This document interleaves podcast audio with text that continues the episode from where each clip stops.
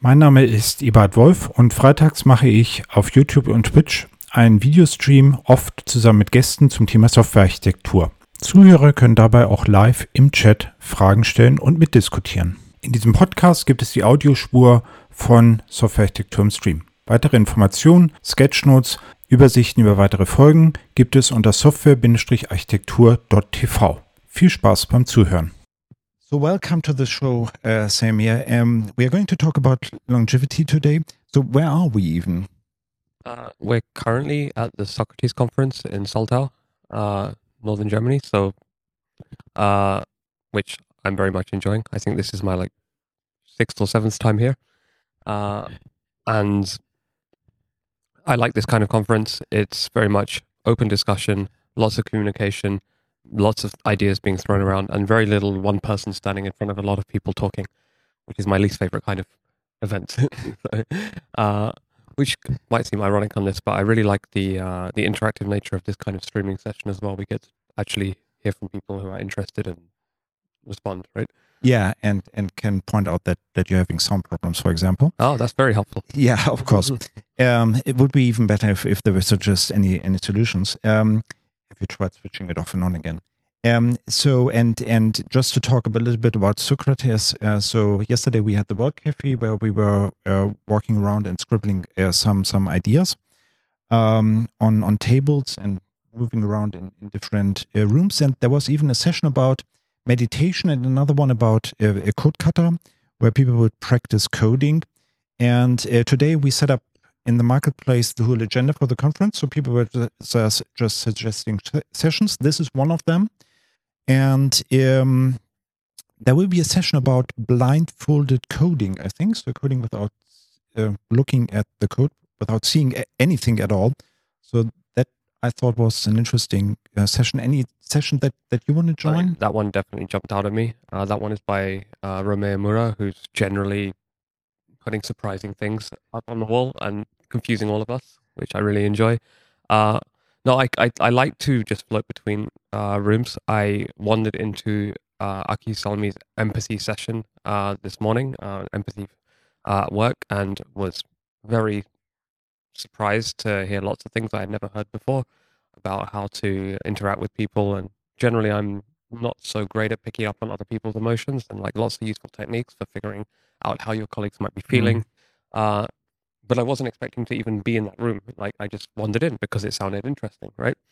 Uh, I like to sit at the coffee bar and we, uh, a few of us bring our coffee equipment and we make specialty coffee for whoever shows up. And usually that also results in very, very good conversations, mostly about coffee, but also about software.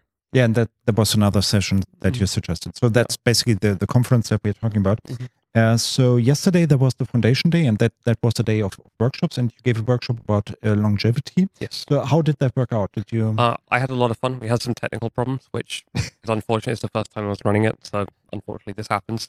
Uh, because we were using an online editor, and it turns out online editors come with a lot of caveats. But as for the workshop itself, I think it was very successful. People seemed to have fun. I definitely had fun. Uh, I was trying to simulate, uh, you know, multiple years of work in a couple of hours, which is always a challenge.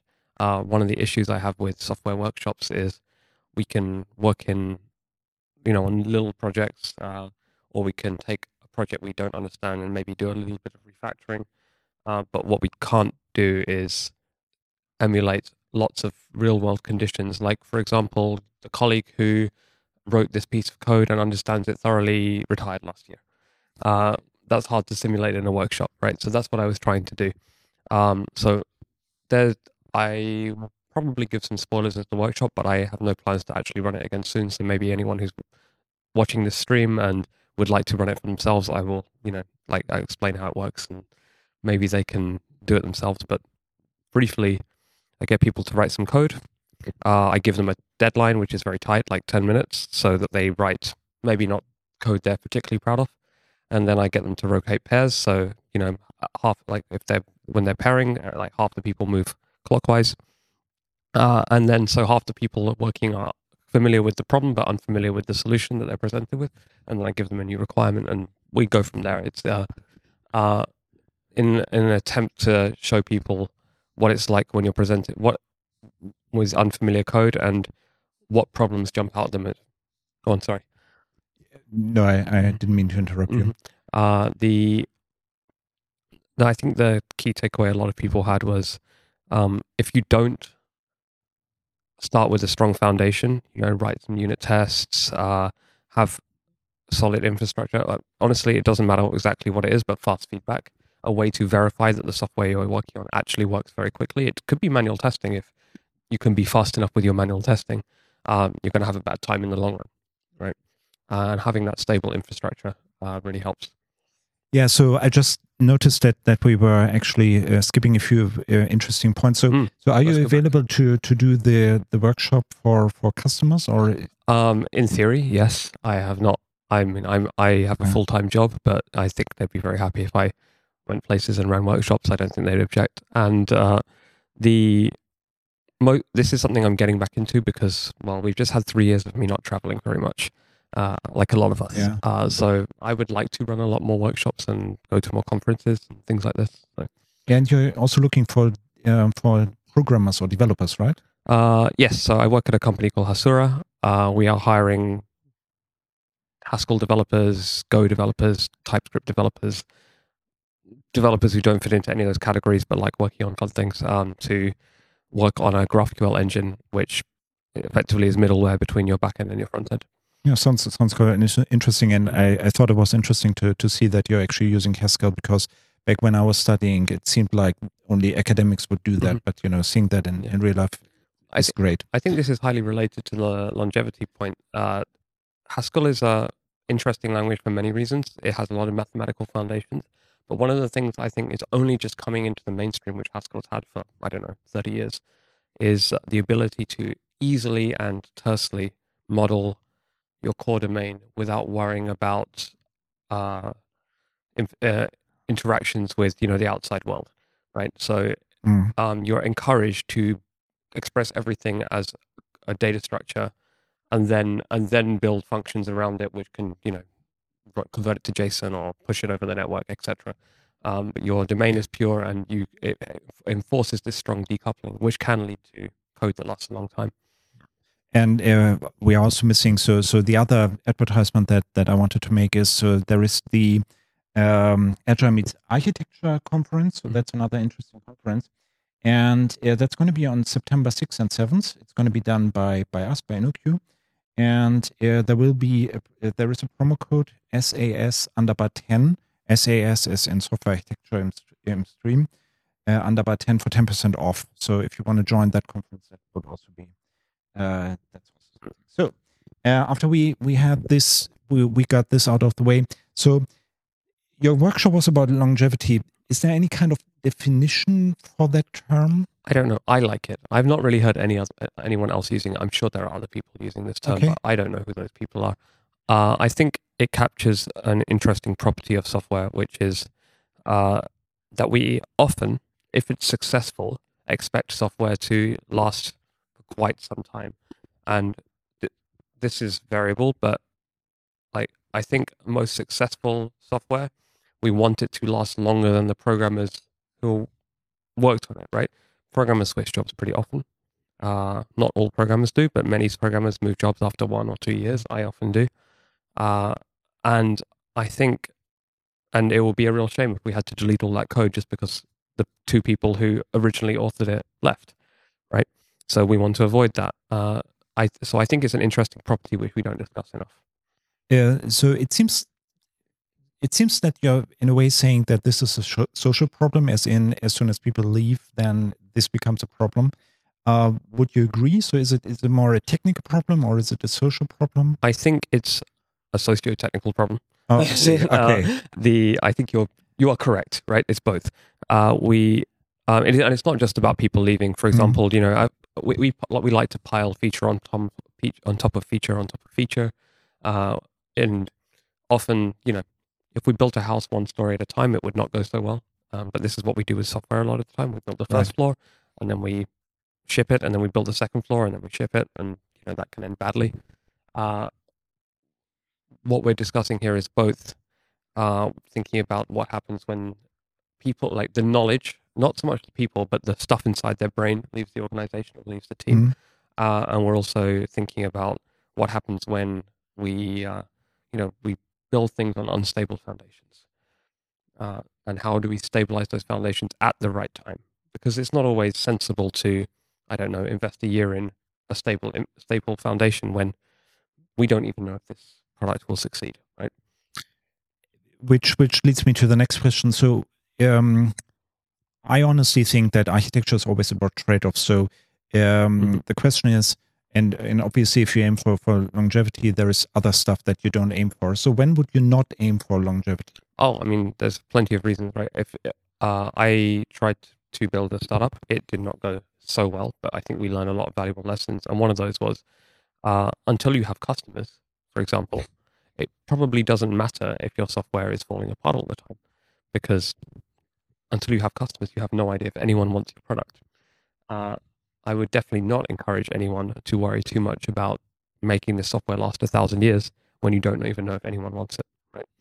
Uh, it can be fun. I particularly like refactoring, and you know, but we Mm. don't often need to just polish and uh, tidy up the code if there's no reason to. Um, I also think the like one useful heuristic I, I like to use, it's not always the case, uh, is that I found that when code changes often in the past, it is probably going to be the same code changing in the future. This isn't always the case. I think um, Marco Emrich mentioned yesterday that um, Adam Tornhill in his book, uh, Your code is a crime Yes, Your Code is a Crime Scene, thank you, uh, um, has shown that this is not always the case, but definitely in the projects I've worked in, I've seen it. So when re- when refactoring, I tend to, or when preemptively refactoring, when when anticipating future changes, I tend to focus on the areas where I have seen lots of changes in the past for two reasons. One is I expect more changes in the future, and so I want to prepare the code to accept those changes. I probably also have a better idea of what those changes might be uh, because I've seen stuff coming in the past, and therefore I know which direction to push the code in. If I see a completely new change coming out of left field where I wasn't expecting it, it doesn't matter how much refactoring I did because I probably didn't anticipate the correct change. So um, that leads to the question: so so how do I make um, a code base uh, long lasting? And and one thing that you already mentioned is uh, that you should aim for high quality. It seems in in areas where uh, usually there are a lot of changes. Is there anything else that you would would aim for? Any other techniques uh, to to make Yeah. code more long lasting? I think quality is a useful metric, but it's very nebulous. It's very hard to define. I really like uh, Dan North's uh, Cupid properties that Yeah. he published about earlier this year, and I think the core one for me is uh, composability. Uh, if we can structure our code as uh, I as a ser- as a sequence or as a graph of smaller things that are composed together, this allows us to do two things. I think the less important one is being able to recompose it in different ways. I've heard a lot of people talk about composability as a way to, you know, build new things out of old modules, Mhm. and I think that is possible, but harder than you think. But the real key is uh, that it makes it easier to delete code, because I can look at a module that works well in isolation, is tested in isolation, and just delete the whole thing and replace it with something with the same API.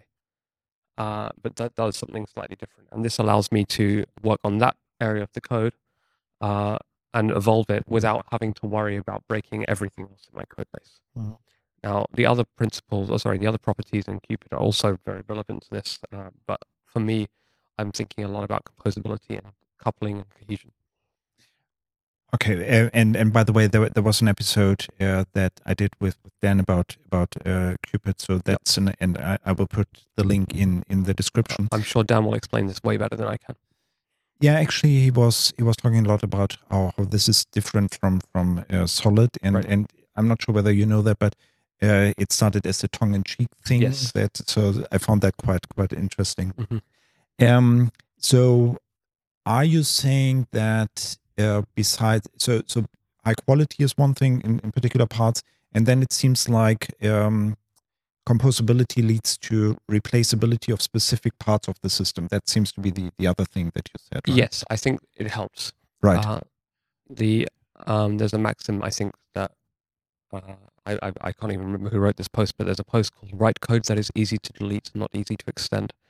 The idea being that if when we build code on old, like when we are building up code over with many layers over lots of time, it tends to become creaky, just as if you were building, you know, if you were doing, let's say, real architecture. If you're building a uh, a house, uh, we add things over time. It tends not to work as fluidly as if we design it from the beginning. Whereas if we can take a component of our software, a module, a microservice, whatever it might be, and be able to say, I'm going to make a new component and using, I don't know, the Strangler Fig pattern or something else, uh, replace that component gradually uh, with new code that better meets our new expectations, uh, we can uh, keep ourselves in a fairly healthy place. So I find that interesting. I mean, I couldn't agree more that that it's important to be able to delete code. Mhm. But um, I mean, at the end of the day, the the the title of the session is or of your workshop is longevity. Yeah. So in a way, you're trying. How do I say it? Um, you're trying to achieve longevity by deleting code. That's like a Right. contradiction in itself, right? It's it's like almost like an Right, oxymoron. because code is not our asset, right? Uh, Okay. we don't.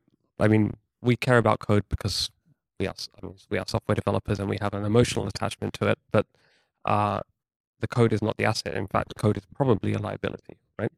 Less code probably more useful than more code. Uh, the asset is either your product itself or the customer base or the uh, I don't know whatever your product hopes to achieve. Uh, that's that's what people are paying you for. It's not because you wrote 10 lines of code today. Um, your customers probably, not in all cases, but probably don't Mhm. care about that. And so lo- I don't care about longevity of any particular line of code. I care about the longevity of the product and its customer base and its revenue. Um, which in a way says that it's it's more than than the code. It's more like like the experience that people get. But um, as as uh, you said pretty early that that one of the risks that you have is people leaving. Right. So how do you? Is there anything besides the code base that people need to share, or any any any way uh, to also um, make sure that this experience isn't lost when when people are leaving the company? Uh, yeah, I, I mean, I don't have a good solution for you, but I think it's incredibly important. Uh, Alistair Cockburn wrote a paper, I don't know, 20 years ago or something, um, and I can't remember the exact title, but it was something like uh, people as first order components in software systems, uh, where it's like it turns out the people are the, mo- the people contributing to the software, not just programmers, but designers, product managers, whoever whoever contributes to the software in some way, even your customer is the most important part of your software system. You can reconstruct the software from the knowledge that is in people's heads and their communication style and things like this. Uh, and we need to, when someone leaves the team, it's not just that their uh, ability to program has gone away, or their ability to design, or their ability to I don't know Mm. test. Uh, it is more important, like all their tacit knowledge, everything that was in their brain that they couldn't quite express, but they knew uh, subconsciously, has also gone away. And handing that over is pretty much impossible. Uh, so if we can find ways to uh, reduce our bus factor in some way by, for example, uh, pair programming, right? I, I think is a really valuable technique to ensure that uh, the knowledge is never in one person's head. Uh, there's a programming technique where um, pair programming technique where uh, the person with the knowledge is not allowed to touch the keyboard; they must express it using their words, and then the other person uh, codes, right? So I think this is really valuable. I think it's far more valuable when you pair with people who are well, when a programmer is pairing with someone who is not a programmer, when a programmer is pairing with a, I don't know, uh, a tester, or a programmer is pairing with a business analyst. This can be even more valuable because you don't just have the uh, different knowledge about the same thing, but you have different knowledge about different things or different approach uh, understandings of the problem uh, coming together. I have enjoyed pairing most when I pair with for example, because they understand the product far deeper than I do, and I understand the code far better than they do. Uh, Mhm. so if I can get them to express something so uh, concretely that I can actually type it into an editor and compile it, I know that we have reached a very good understanding collectively of the product. Okay, uh, so so you ran that workshop yesterday, and I Yep. mean, as as you mentioned, um, what we're talking about is is like um, an experience or a problem that you only have if you if you develop software in, in the long run. Yep. Um, and how do you how do you run that workshop? How do you make sure that people actually uh, take away the the things that you said and sort of experience them even themselves? So so how do you do that? Yeah, I think uh, it didn't. It, I wouldn't say it was hundred percent successful yesterday. I need to refine it a little. But uh, one uh, thing that I think a lot of people take took away was I made half the people rotate, right? Uh, and if I had had more time, I probably would have done it a couple more times. Uh, and therefore, people were working on code that while like that was completely unfamiliar to them, even if they, you know, even though they just wrote effectively the Mm. same code themselves ten minutes ago.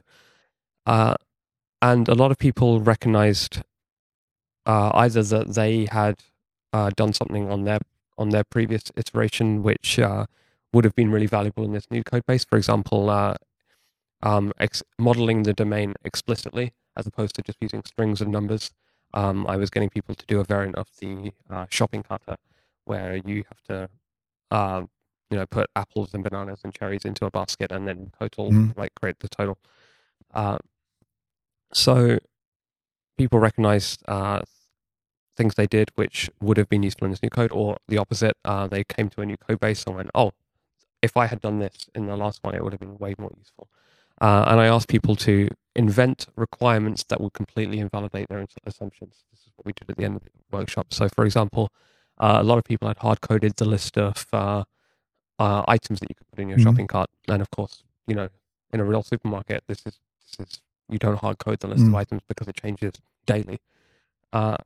So it would completely invalidate their assumptions in their code. So they know that if they were if they have some time to go and tidy their code, and they know that's probably a useful direction to go in because they understand the domain well enough to to make assumptions about what might happen in the future, to be able to predict the future a little better. Uh, and I wasn't expecting this, but a really useful insight from the workshop was uh, the more domain expertise you have, the better you are at predicting the future. Okay, so so that's clearly a takeaway, and I, I Mhm. think the the uh, the way that you illustrated that with the hard coded list of of uh, items, I think that's a very good way to put that or to to uh, to get that. I'm not sure whether I understood the the thing about the the rotation. I mean, uh, usually there is one code base that a company works on. Yep. And uh, that is the code base. Yep. So, what's the takeaway from from the rotation? Oh. Why why did you do that? I mean, just because the company has one code base doesn't mean I'll work at one company for my entire life. Uh, and so often we have half the programmers on a team being very new to the code and being able to jump in very easily and make changes with some kind of safety net, with with the ability to change one thing and not worry about breaking 10 other things. Uh, this will be like, it means the code can, will, well, the code will maybe not last longer, but the product can, la- uh, can last longer.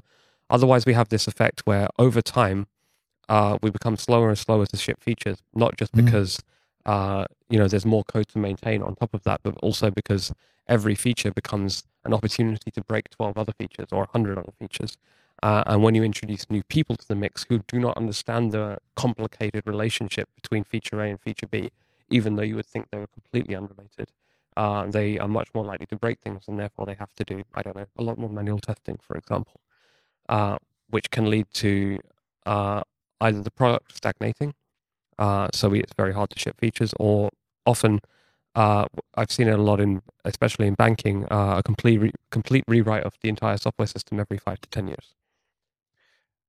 And how would you avoid that? I mean, okay, so so I experienced that by by rotation, Mhm. so by by getting new people joining the team, or in, Yep. in that simulation, getting new people to join the team.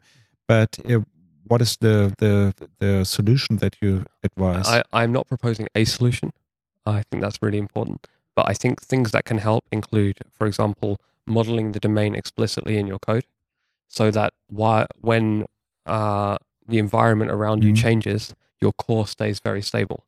If you can model the problem as opposed to modeling a particular solution, problems change a lot, uh, a lot less often than solutions. You know, uh, investment banking, for example, hasn't really changed uh, in the last 20 to 30 years but the approaches that um, investment banks take to facilitate trades changes, I don't know, yearly.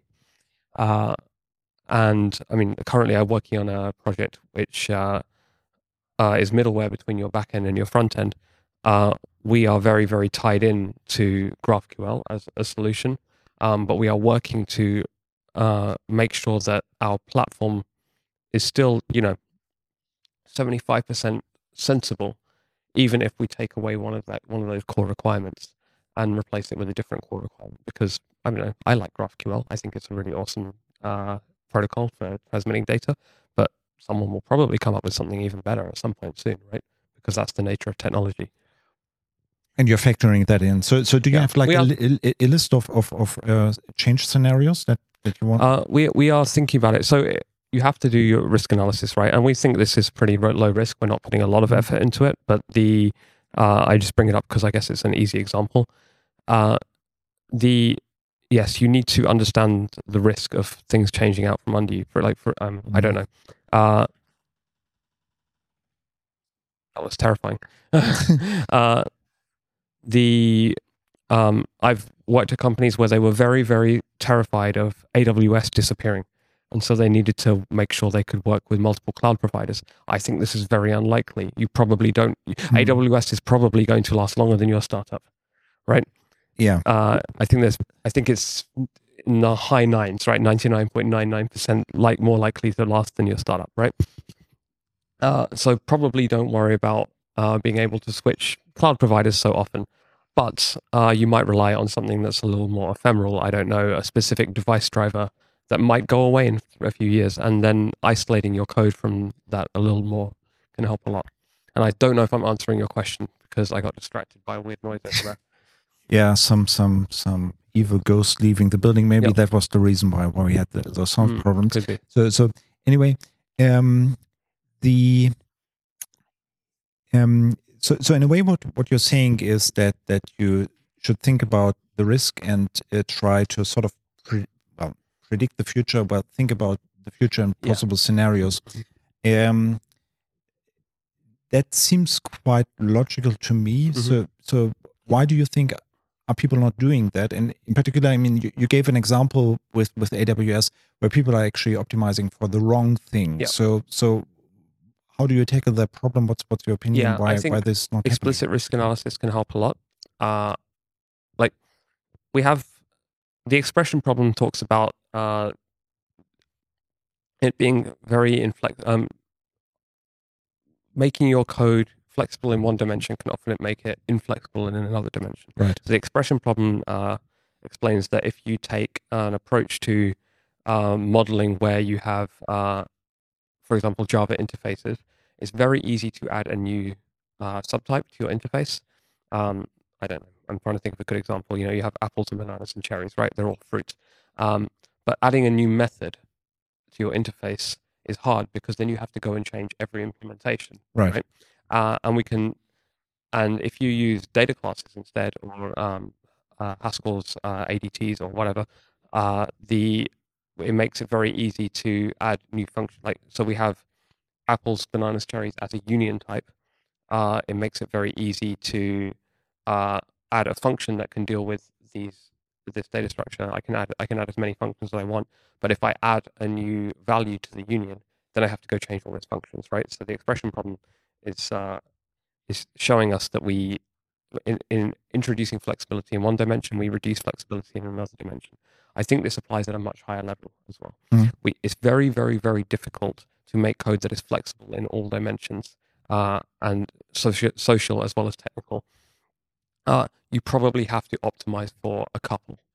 Uh, if you make your code infinitely flexible in all dimensions, it's, I think it will also hit infinite size, which might be a different problem, right?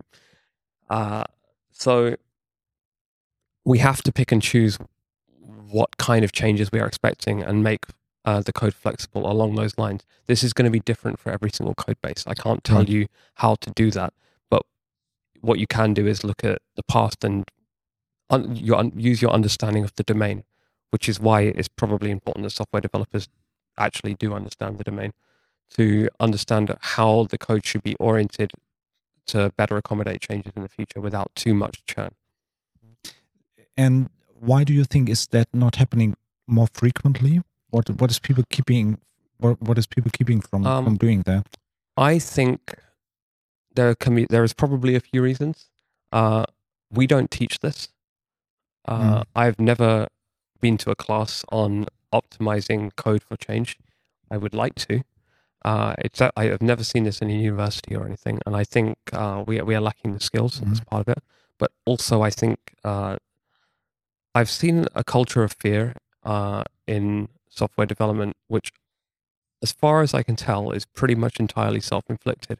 My manager won't let give me time to refactor. My manager won't give me time to write unit tests. Uh, we don't have we don't have time for this. We have to ship a feature.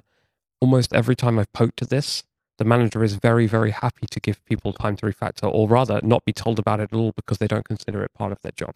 Now, I'm sure that's not the case in all jobs, and there are some people micromanaging out there. But I think we have a much we, we this is a highly self-inflicted problem, if not an entirely self-inflicted problem. Uh, so I would really encourage people to at least push a little bit and make a business case for why you are doing these things. We like Mm. if you can explain to uh, the person who is prioritizing prioritizing work, we want to make these uh, architectural changes to the software so that we can better accommodate changes of this form in the future, and we believe it will save this much time if we needed to introduce this new feature, for example. They're, I think much more likely to take it than uh, if you say we want to refactor and that's the end of the discussion. Um, do you have any concrete advice how to talk to your manager about that? I'm probably not the right person to ask th- this because my approach is generally be very blunt. Uh, but the I w- I'm not saying it's the right approach, but it's Mhm. my approach. Uh, I think uh, it's very important to speak the language of the person you're speaking to. Right. Uh, and I'm hypocritical because we are in Germany at a well, it's an English language conference, and I've lived in a German speaking country for three years now, and I still don't speak much German. Uh, I think when it comes to business, it's a little easier. Uh, learn the language of the person you're speaking to. If their language is finance, if their language is about how much money we're spending, learn to express things in in terms of how much Mhm. money this will spend or save. Right. If their language is timekeeping, if they're worried about hitting deadlines, learn to express things in terms of days and minutes and months.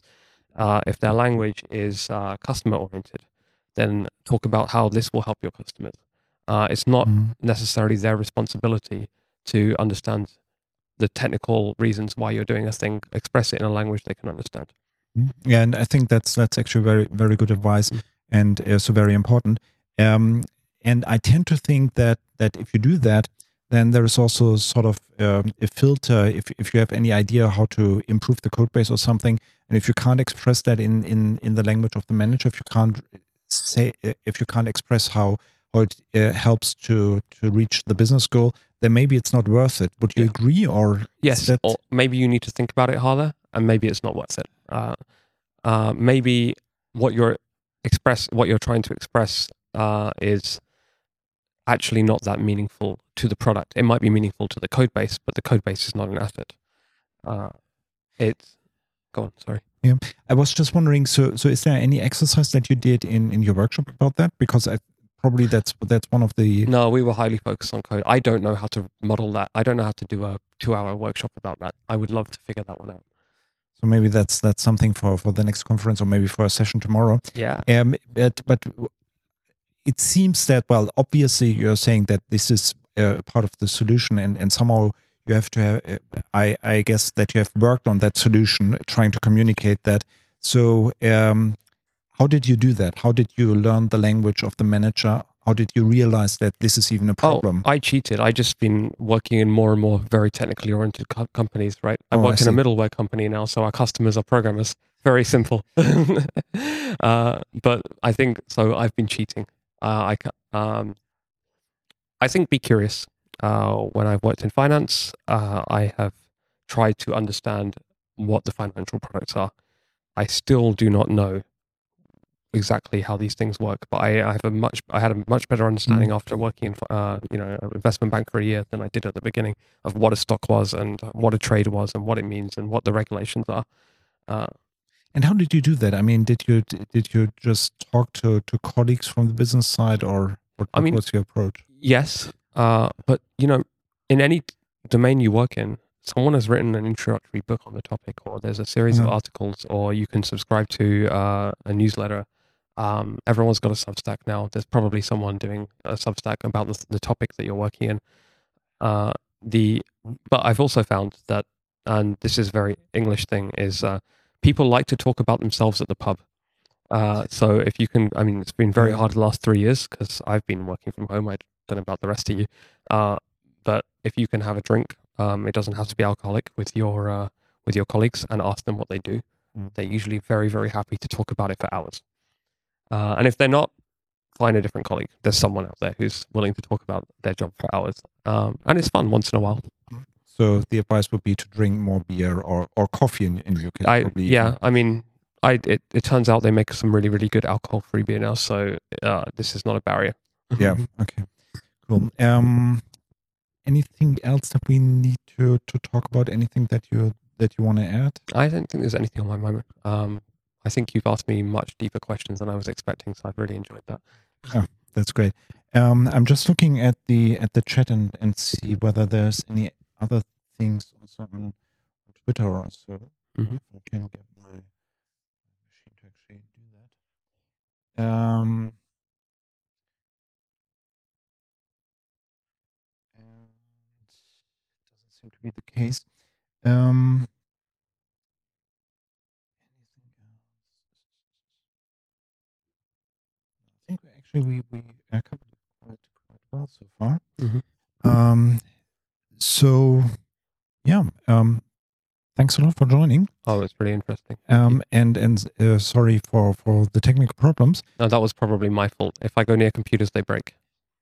Yeah, it, I sometimes have the the I, sometimes I think that that I can actually touch a computer and then it, it works again, but this time Mm. it seems that that the dark side was stronger. So thanks a lot, and uh, I hope you all enjoy the rest of the conference and uh, see you soon and have a great day. Thank you very much. Yeah, thank you. You too.